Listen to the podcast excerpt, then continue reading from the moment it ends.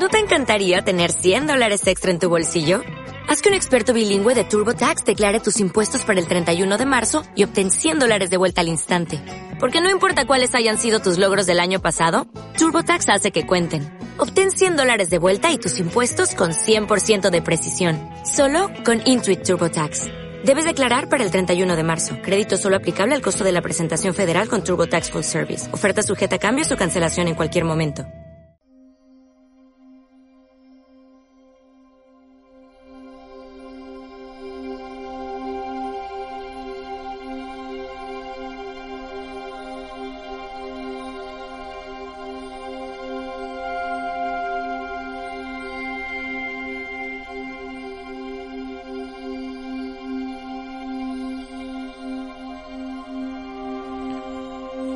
Hola, bienvenidos a Level 7 Podcast, ahora en su versión Level 7 Roll.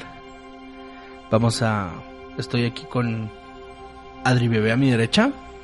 Hola, No manches, ¿qué, bienvenidos. qué fue eso? Hace mucho tiempo. Cállate, no te escuchas.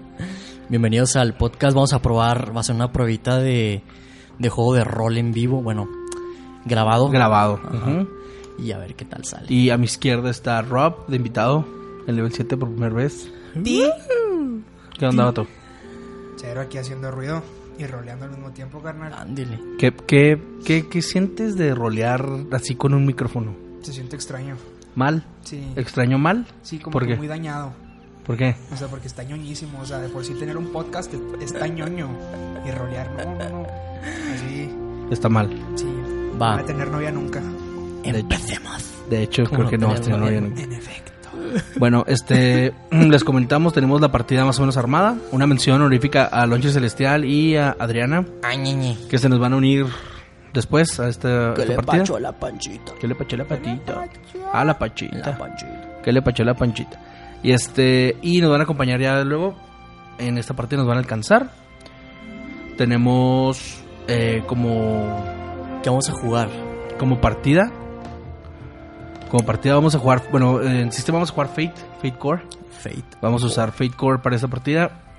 Y la partida tiene una partícula. Pásame un lápiz. Acá, no, aquí tengo el mío. Perdón, es que de tanto cable. Espérame, eh, porque tengo que acomodarme bien. Porque tengo muchos cables aquí.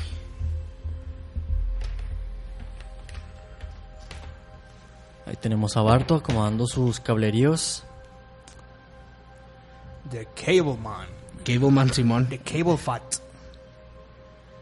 Eh, y bueno, vamos a jugar un, un sistema que se llama Fate, de los muchos que existen en, el- en el- en los juegos de rol, De los miles. de los miles que existen. Y este sistema se trata mucho de, de narración, por eso mismo estamos haciendo la prueba aquí con puros micrófonos. No es necesario que vean eh, nuestras tiradas, ya que serán este pues narradas por nosotros. Este sistema se, se basa en pura narración, estar contando qué es lo que está sucediendo, qué hacen nuestros personajes y cómo repercute en nuestra historia. ¿Qué opinas, Sí. señorito Robocop? Pues está más chido porque es menos dados y más narración. Exacto. Y también, pues depende. Aunque yo, aunque yo soy jugar. amante de- también de lo sistemático, ¿eh? Sí, pero de los- en cierta forma. Es que los daditos son bien bonitos. Pero, pero es puro narración, se enfoca mucho en la narración y está es bonito puedes jugar lo que quieras. Así es. Lo, lo que me gusta de Fate es que no hay un universo, ni una historia, Puedes jugar lo que sea. ni hay nada que, no- que se esté ocurrido que no, que no puedas jugar. Y los dados tan preciosísimos. Que, Oja- ojalá pudi- pudieran verlos. Sí, eh, para usar. Bueno, en Fate se utilizan dados de seis caras. Para, en Fate se utilizan dados de seis caras. Y. Pero son peculiares porque no tienen. no son dados de punto. No, no tienen números. Así es. Sino que tienen un símbolo de más, un símbolo de menos y caras blancas. Dos de cada uno Dos de para cada uno. completar las seis caras. Y por cada símbolo de más, sumas uno. Por cada símbolo de menos, restas uno. A los Y por cada cara blanca, es cero. Entonces. Ajá. Es bonito porque vamos a iniciar la partida, tenemos creado el trasfondo, pero los- aquí est- esto es de autoría de Bart, o sea, él creó el mundo, el universo y el concepto de cómo se va regir este este mundo en el que vamos a jugar y pues venga de ahí, está y lo, chido es que lo chido es que mm, No tenemos la partida totalmente armada, la vamos a armar aquí en podcast mientras, Mientras jugamos. Mientras comenzamos a jugar, vamos a armar personajes así al mismo es. tiempo que estamos jugando, entonces eso es bonito. Así que este voy a comenzar y ahora sí vamos a, comenzar a agarrar cada quien sus dados. Pásame los azules. Este tenemos aquí nuestros Mire, escuchen esto. Eso fue una tirada pésima, menos dos. sí estuvo del nabo. Pero bueno, Ok, ahí les va. Voy a empezar a narrar vamos, tenemos que meternos el en nuestros trasfondo. papeles, ¿no? Voy a empezar el trasfondo. Ahorita hablamos de los personajes.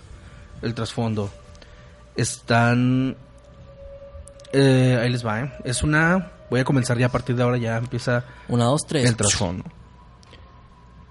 Es una sala de, de juntas de en alguna en algún edificio super mega enorme.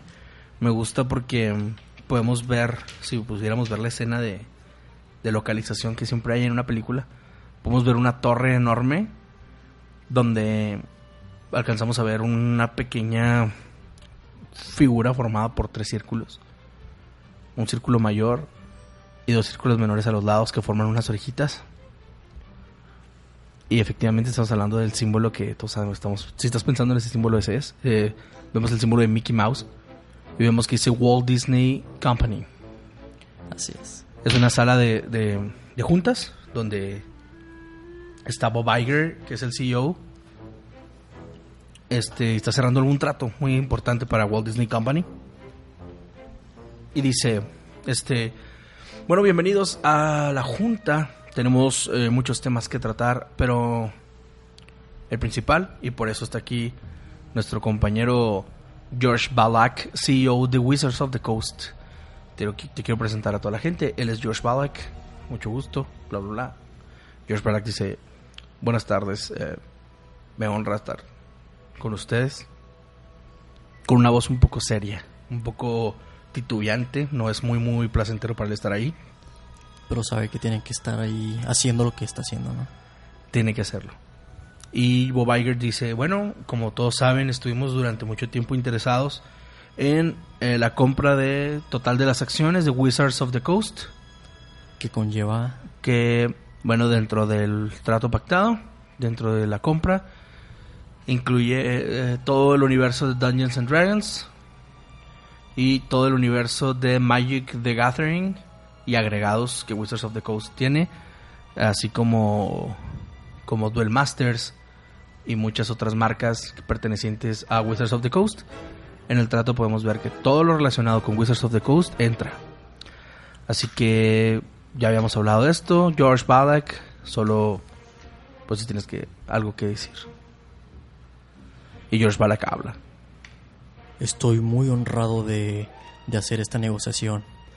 Sé que de todos los que están interesados en nuestro en nuestro proyecto, en nuestra empresa, ustedes serán las mejores manos en las que podemos dejar Wizard of the Coast. Es un honor que Walt Disney Company esté a cargo del proyecto.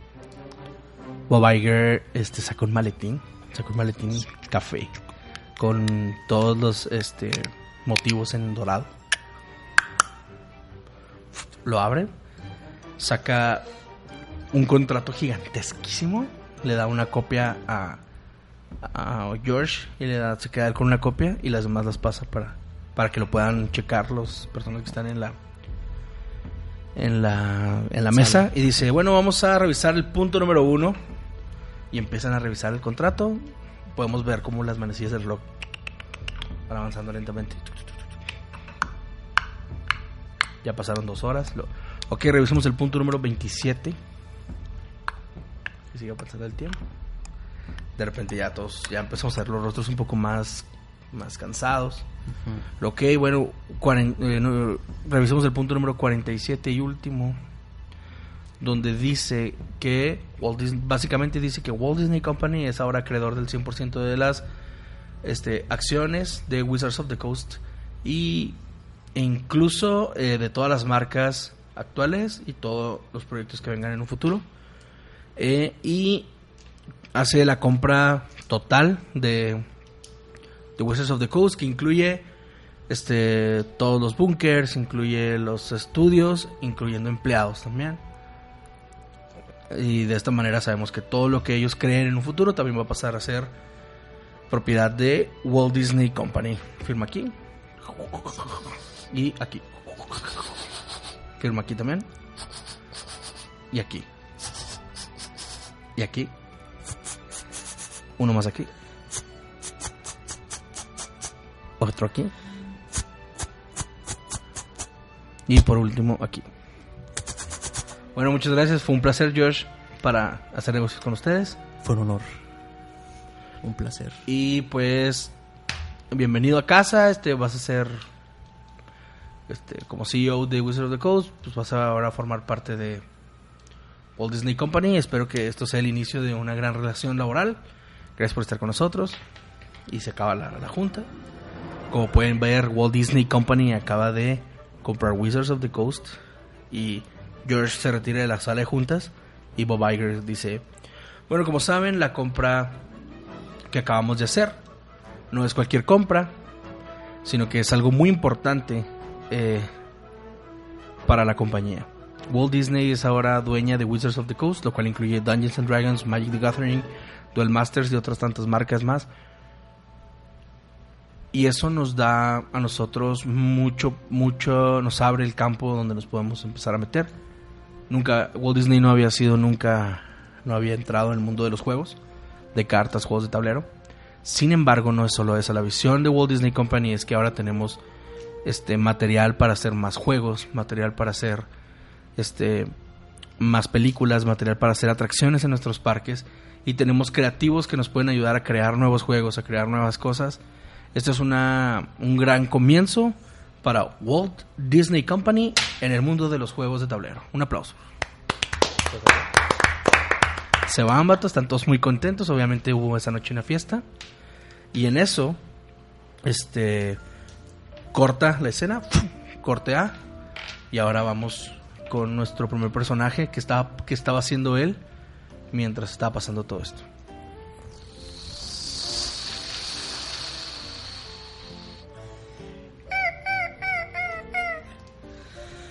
Ay, esto es vida.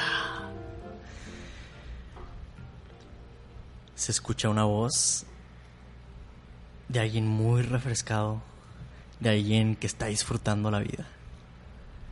Vemos un, un cuerpo enorme, alguien corpulento, lleno de tatuajes, de piel morena y una melena cual león totalmente oscura y una sonrisa pícara mirando al cielo.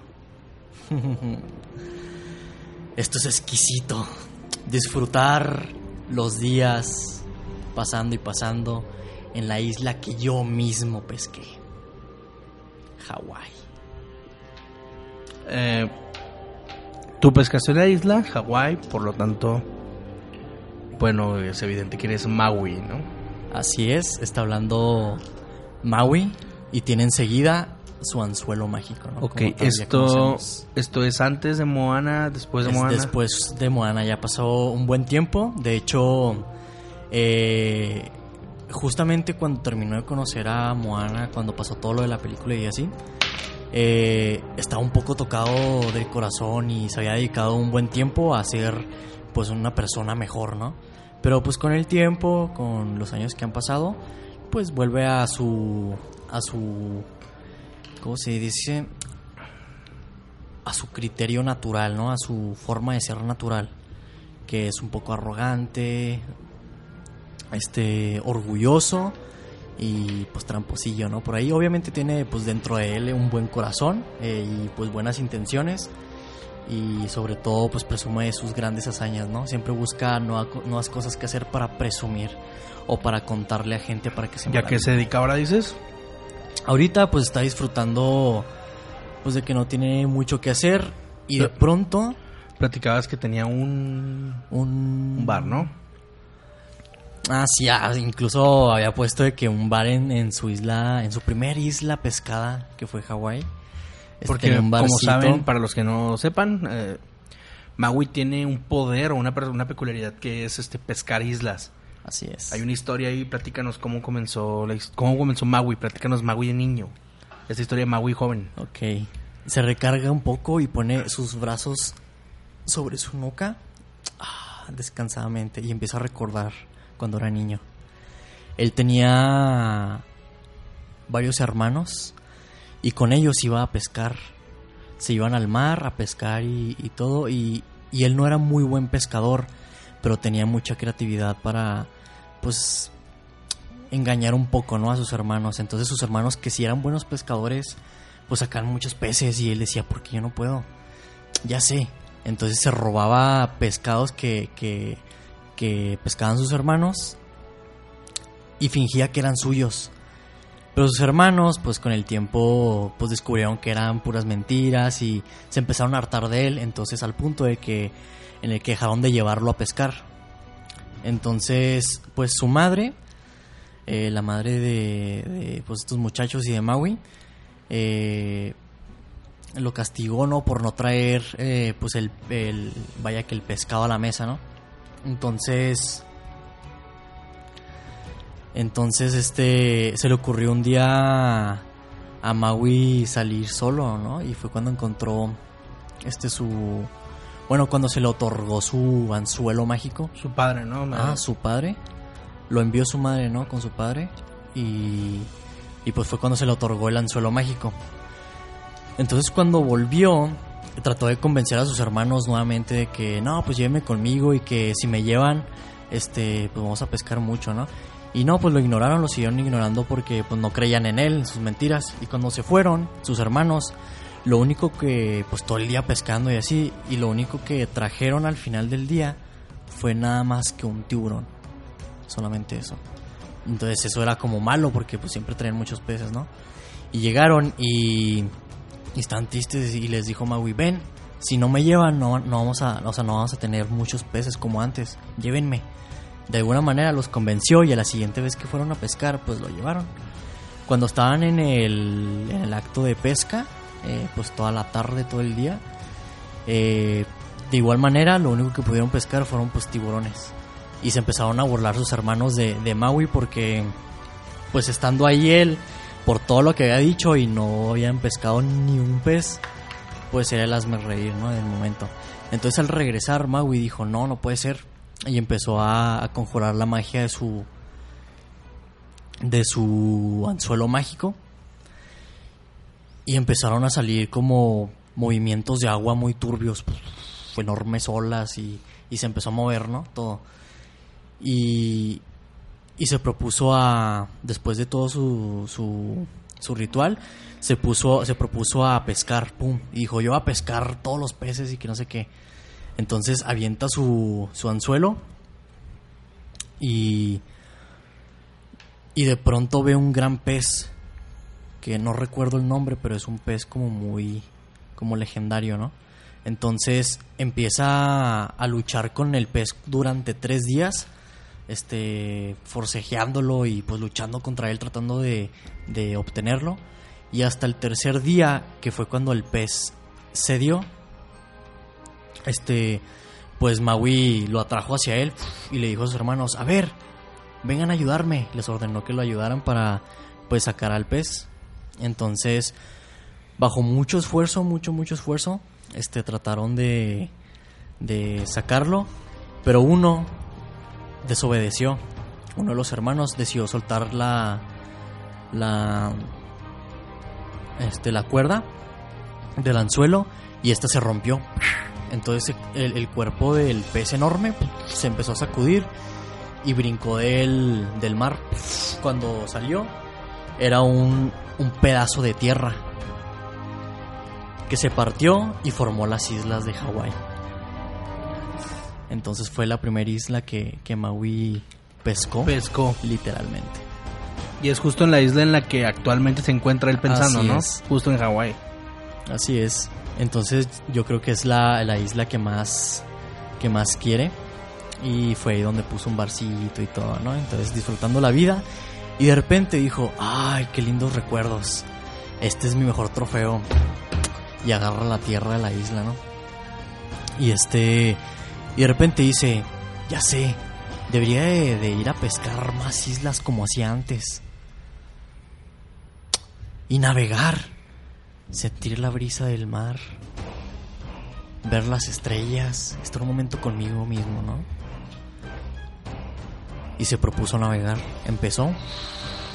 Viajó unos cuantos días, unas cuantas noches. Y llegó a un lugar perfecto. Maui era un ex- excelente navegante. Así que tenía una habilidad especial que podía ver a kilómetros de donde él estaba las islas a las que él quería ir. Y los lugares vacíos donde necesitaban islas ser pescadas por él. Entonces vio un lugar perfecto en la que habían tres islas muy separadas que formaban una especie de triángulo. Y dijo, aquí en medio, apuntó, es un lugar perfecto para pescar una isla. Y con una cuerda que él mismo creó, amarró su anzuelo y lo aventó al agua. Se sumergía y se sumergía el anzuelo en las profundidades abismales. Duró dos noches y el anzuelo aún no tocaba el fondo del mar. Maui había calculado que iba a tardar tres noches exactas. Y justamente en la tercera noche, cuando apenas estaba ocultando el sol, los últimos rayos, decía ya, ya va a llegar. Y justamente aquí voy a sacar la isla. Pero de pronto salió una luz que llegó rápidamente a la superficie, desde el fondo en el que estaba. Incluso el agua empezaba a gorgorear. Y Magui dijo, ¿Qué, es esto? ¿Qué está pasando? Se sorprendió, no se lo esperaba. De pronto, el mar se creó una línea a lo largo del horizonte, cruzando eh, la nave de Maui, y se abre.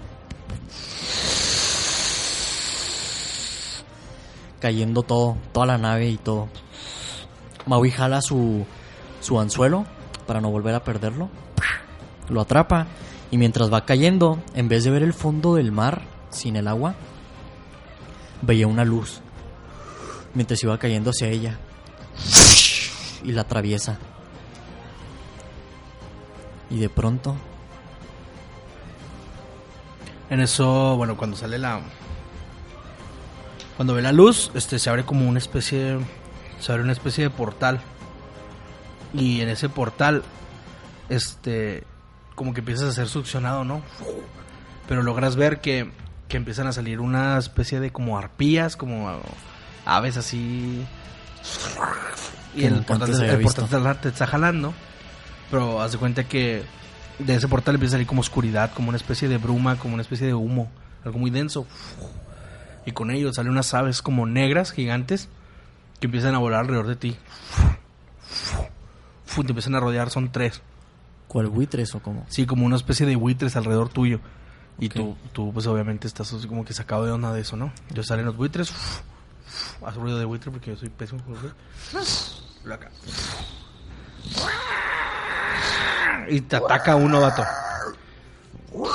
Desciende uno, desciende uno y ves que cuando lo empiezas a ver más de cerca, ves a ver que, que tienen unas que tienen garras, pero no son unas garras de ave normal, sino que son unas garras con un poco más de dedos.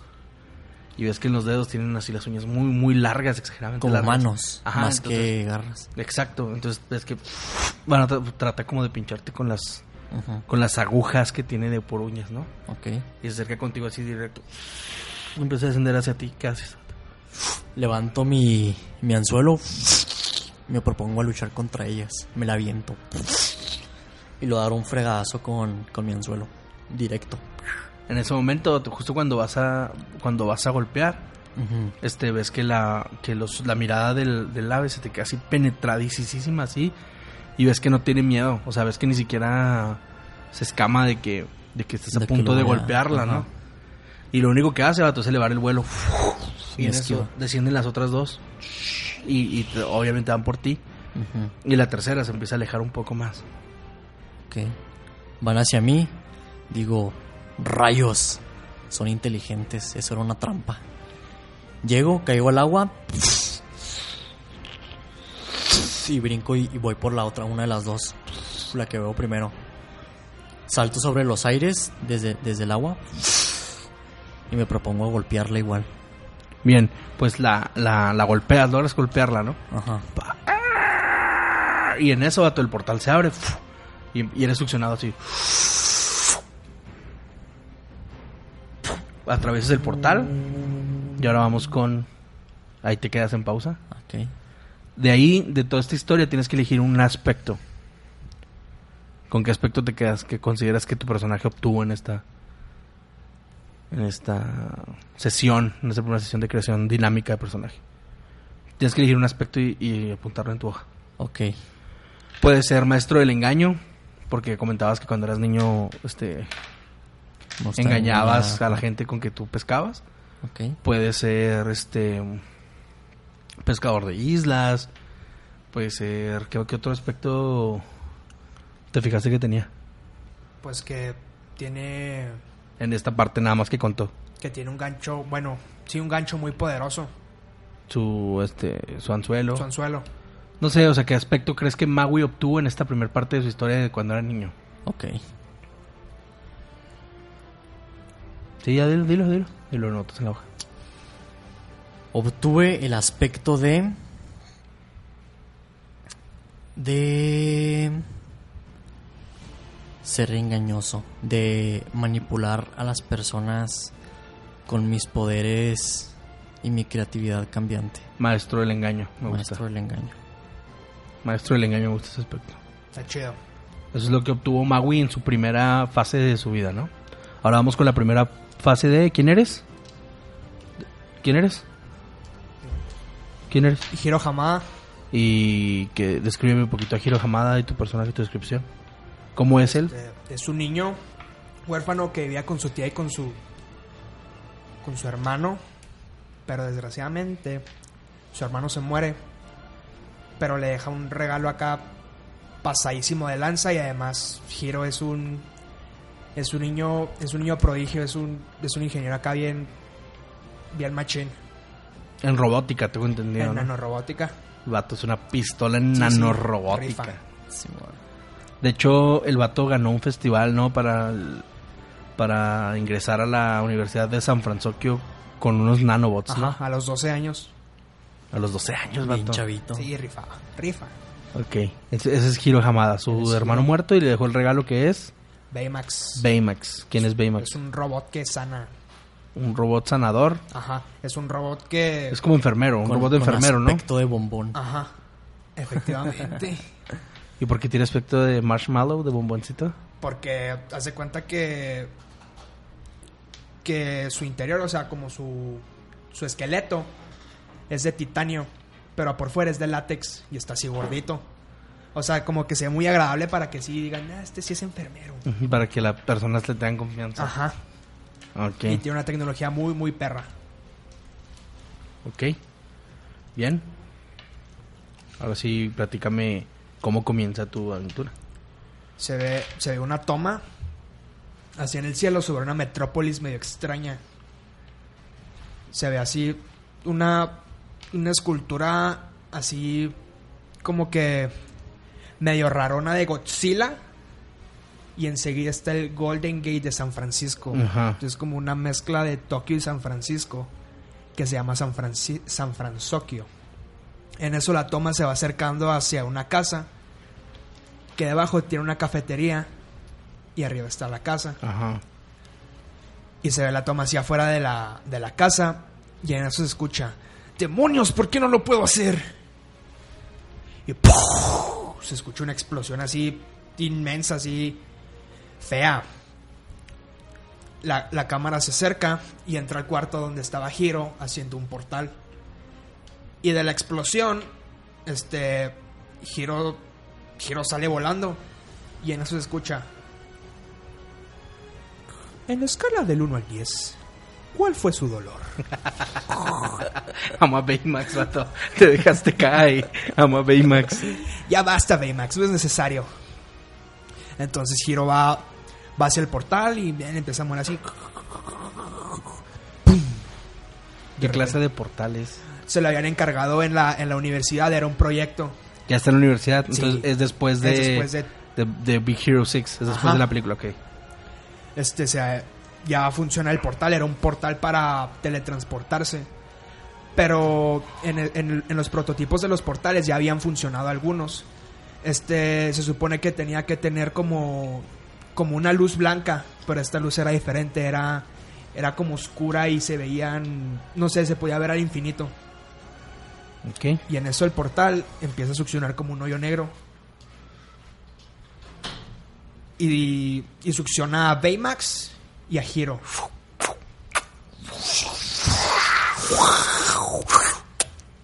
Ay, el besito que...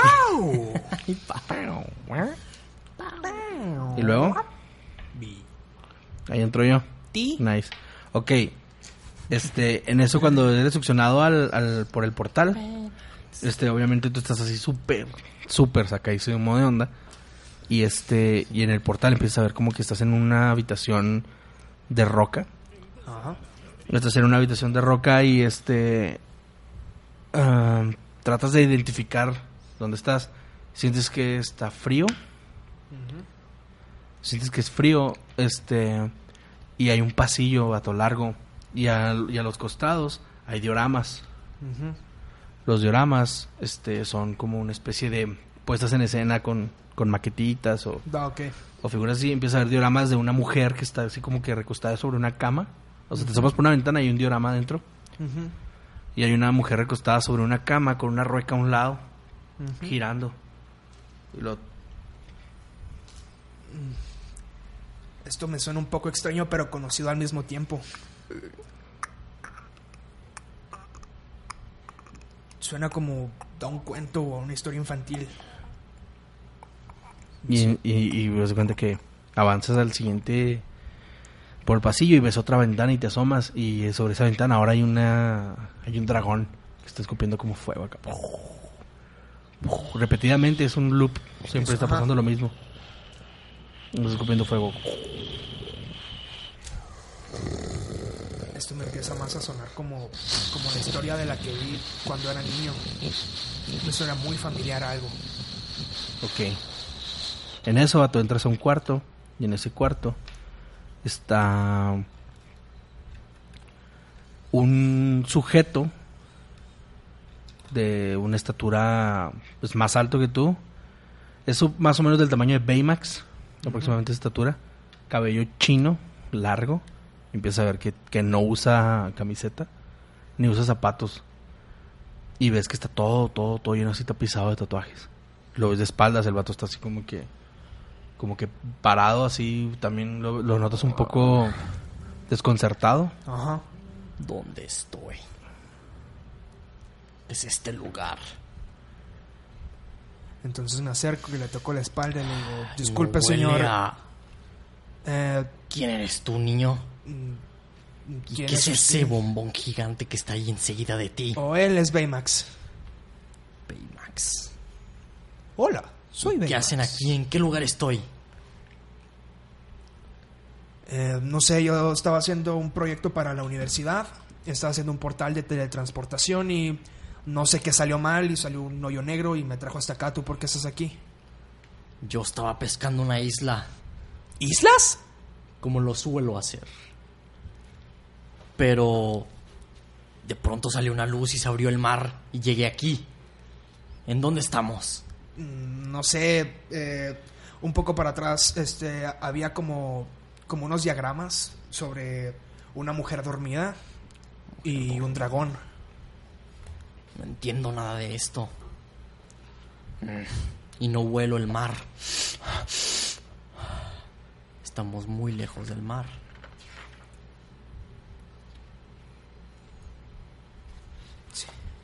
Eh, Estoy un poco asustado, este... En serio, no sé qué hago aquí, menos con ustedes, Oye. extraño. No querrás un abrazo, ¿verdad? Porque no te lo voy a dar. Aquí tengo a Baymax, no lo necesito. Perfecto. ¿Por qué no te iba a dar ningún abrazo? Mocoso. En eso ya, ya fue, fue su encuentro así súper mega extraño. Y ven a un pequeño grillo con un sombrero y unos zapatitos y una un paraguas, muy elegante.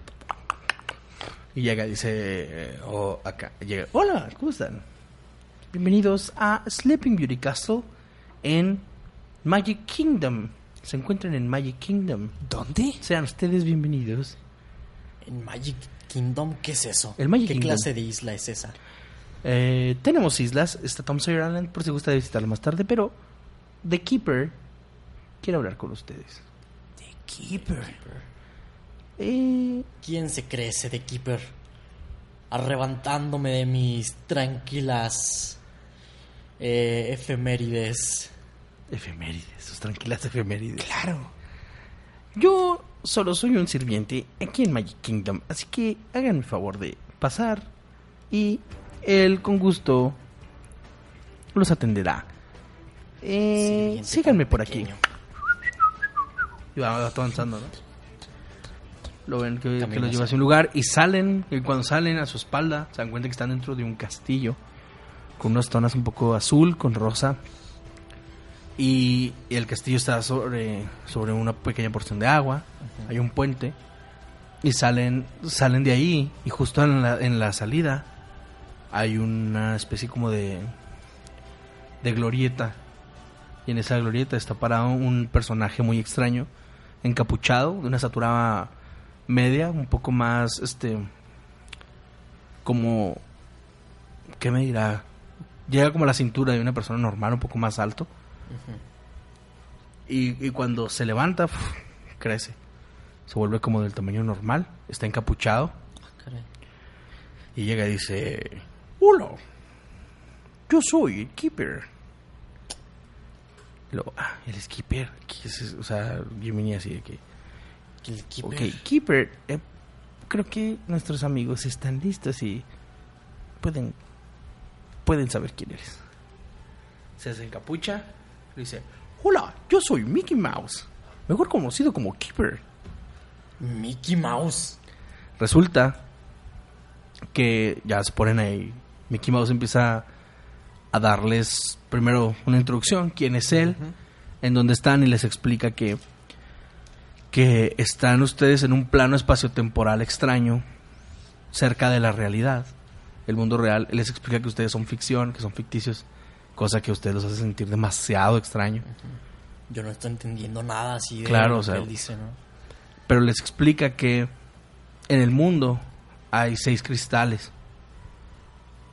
Tres en el mundo, en la parte occidental y tres en la parte oriental. Que esos cristales son los que lo eh, contienen unos portales. Sirven como contención de portales. Y esos portales, este, esos portales protegen, conectan el mundo real, de- el plano real del plano ficticio. ¿Sí? Entonces se explica que había una profecía, ¿sí? Había una profecía que Walt Disney conocía. Él sabía que en el futuro uno de los Planeswalkers iba a quererse apoderar de, del plano del plano Magic Kingdom, que es el único de todos los planos que conecta con el mundo, con el plano real. Real, ajá.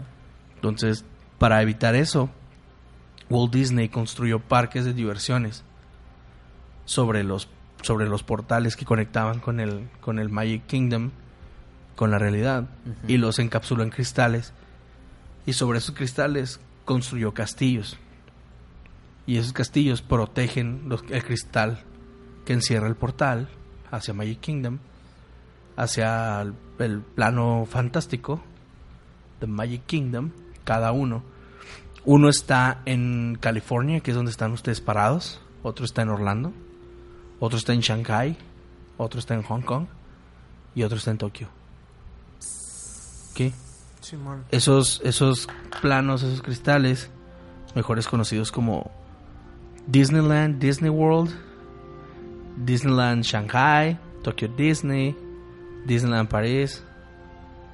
Esos portales son muy peligrosos y son cuidados. Y, la, y Walt Disney colocó en esos portales a una persona llamada The Keeper que era inmortal. Ese- esa persona es ese Tenía que personaje. poner es- a alguien, solamente alguien inmortal podía cuidar esos portales. Claro. Y ese era Mickey Mouse. Por eso está él ahí protegiendo los castillos. Por eso está él, él ahí protegiendo Los cristales. y los las- cristales. Y él los, Walt Disney los colocó eh, en lugares que serían, de cierta manera, podrían pasar inadvertidos. Nadie jamás esperaría que esos castillos tan llenos de magia y felicidad realmente guardan algo un poco más importante dentro, ¿sí? Entonces resulta que con la compra de Wizards of the Coast hay un hay un personaje que está muy interesado en destruir esos cristales para usar los portales. En el momento en el que. En el que Disney Company, Walt Disney Company, compra los derechos de Wizard of the Coast, este que es un mundo, un universo importante, se fusiona con el de. con el de Disney, que es el Magic World. Magic Kingdom. Magic Kingdom, perdón. Este, al momento en el que pues se combinan, existe algo en, en el universo de Wizard of the Coast que se llama el multiverso, donde existen diferentes planos y demás. Y justamente cuando pasa el, trato de, de Disney con, con con este con Wizard, de pronto aparece un nuevo plano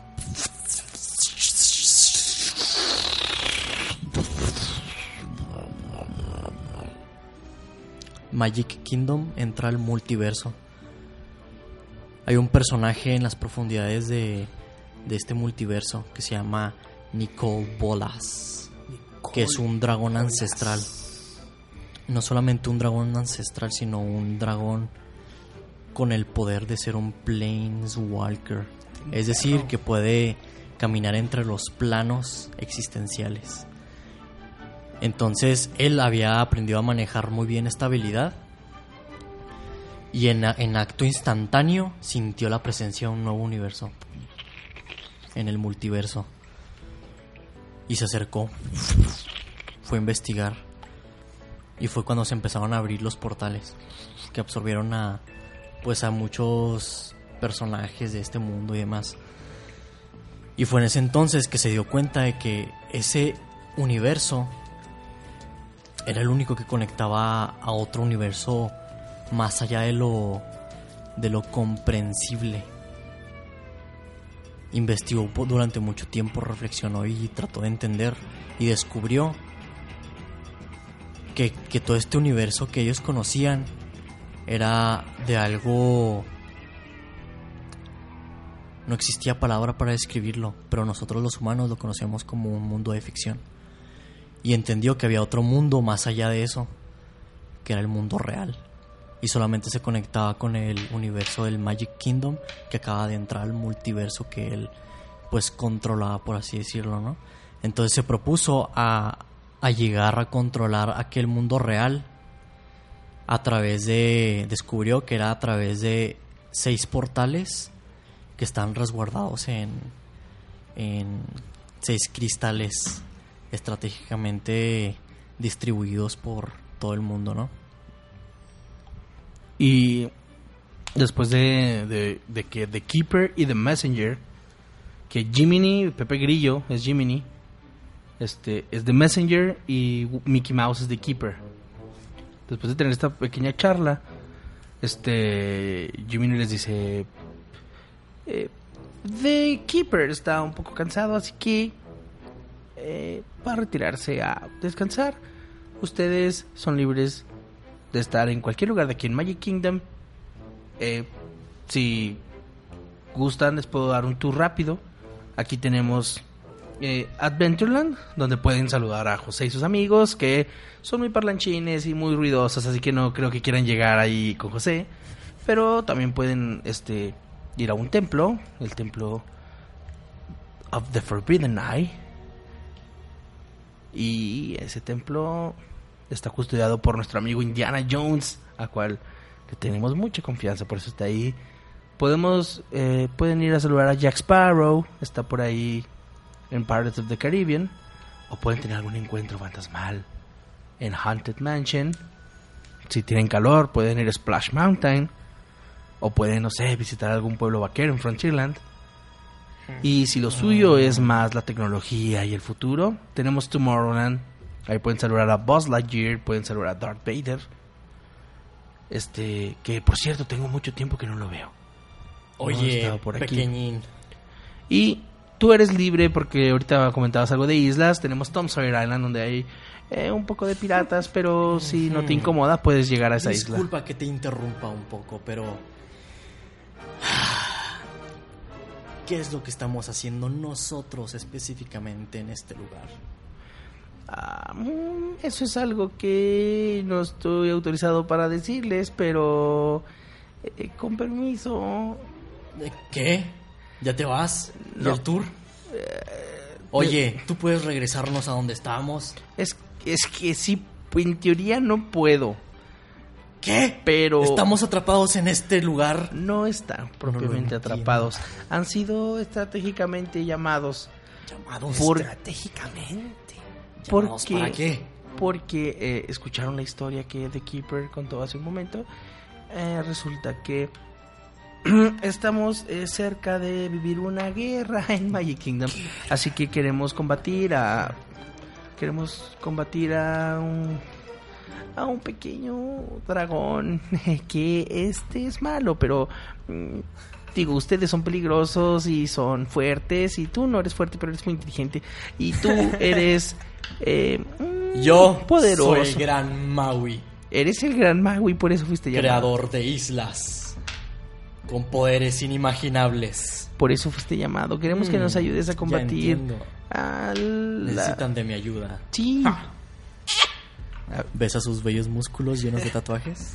Dice, sí, por eso es Está que... bien, acepto. Es, por eso es que han sido llamados, porque estamos llamando gente eh, de nuestros distintos universos que puedan combatir a un enemigo más allá de lo imaginado, más allá de lo que ustedes han combatido. Y pues es eso lo que los tiene aquí. Eh, claro que The Keeper eh, ahorita está muy cansado, pero él los va a atender mañana. Así que si gustan pueden visitar este lugar. Solo tengan cuidado con no cruzar la línea que divide el espacio de Magic Kingdom con el espacio de Disneyland. Son cosas muy distintas, están en el mismo lugar, pero solo no se acerquen al núcleo que hay en The Sleeping Beauty Castle. Y solamente por curiosidad, mientras acaricia su... Bueno, mientras juguetea o finge juguetear con su anzuelo. Eh, ¿Qué hay en ese tal... ¿Qué dijiste? Ma- Disney. Disneyland. eh, ¿Qué hay ahí? Ok, Disneyland es un lugar muy bello, lleno de magia y felicidad, Magia. pero ¿eh? está en un plano que tenemos prohibido cruzar, eh, al menos no en, de manera física. ¿Y qué pasaría si cruzáramos? Eh, sería súper peligroso porque llamarías la atención de nuestro enemigo y no queremos que eso pase, así que por favor no se acerquen al portal, disfruten de Magic Kingdom, con permiso, me tengo que retirar. Se va. Y los dejáis solos en Magic Kingdom, o sea, Disneyland. Ok. Prohibido. Antes de que empieces con alguna idiotez, Fortachón, no me has dicho tu nombre. Ya lo dije antes. No lo te dije, escuché. Lo dije a todo el mundo. Soy Gran Maui. ¿Cómo es que no me conoces? Mm. Soy forjador de las islas. ¿Islas? Aunque aquí no hay ninguna isla que yo haya hecho o pescado. Tom Sawyer Island. No la, sí, o sea, estás, estás viendo Tom Sawyer Island. Ajá. O sea, la, la volteaste a ver Sí. y no la reconoces como que tú sacaste esa isla. Ajá. Yo no recuerdo haber sacado ninguna isla que está aquí. Debo de estar muy lejos. Eso me suena a charlanatería. Charlanatería.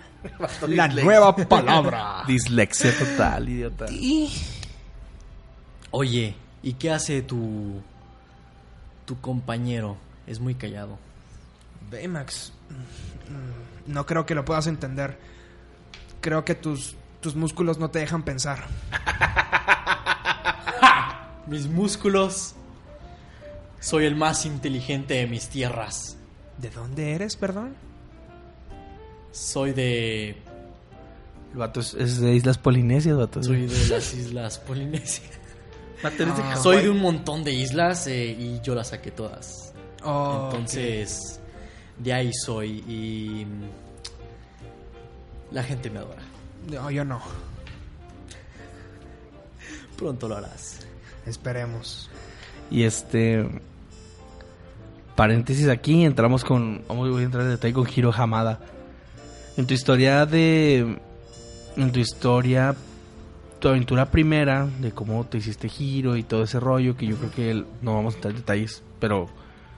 Creo que tu historia comenzó en Big Hero 6. Ajá. ¿Qué aspecto ganaste ahí como primer aspecto? Para que no en la hoja. Pues yo creo que al momento de hacer los nanobots, eso, eso me haría como que un ingeniero así perrísimo. Pero ese lo tienes ya como concepto principal, ¿no? Así. Tu primer aspecto que ganaste en ese tiempo. ¿Cuál podría ser?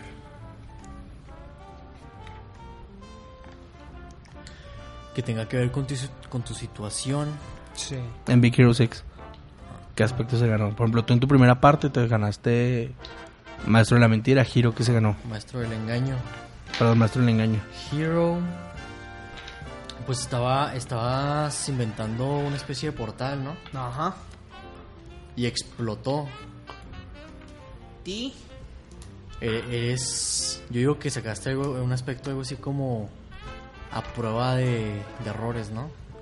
Podría ser. O sea que. No te rindes Ajá. a pesar de que estés falle, falle, falle y lo sigues intentando. Ah, ok. Que haya prueba de errores. Me parece perfecto. Ok. Ahora vamos a. Vamos a repartir puntos Fate. Y vamos a ver un- las habilidades. ¿Sí?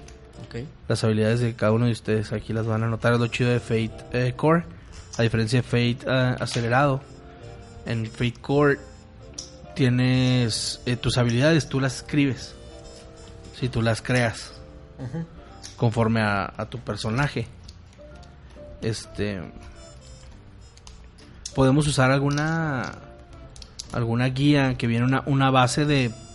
Por jobs, eh, ¿cómo se llama? Por clases. Este, en Fate avanzado. No sé si quieren usar. Si quieren usar el sistema de clases o quieren crear sus propias habilidades. Pues nuestras propias, ¿no? Tus propias habilidades, ok. Entonces, ¿quieren que mm, chequemos eso y luego volvamos? Sí. Va. Yo creo que sí. Checamos. Sí. Bueno, vamos a, a checar un poco las habilidades para no extendernos aquí en el podcast. Que no se aburren escuchando este pequeño llenado de hoja. información y teoría. Y este. Pero no tardamos mucho, ustedes no lo van a notar. Vamos a volver Por inmediatamente. arte de magia. Sí, estamos en Fate eh, Core jugando nuestra partida llamada La Guerra de los Cinco Cristales. Esto es Fate Core. Ay, yo. Ma. Uy. Ma.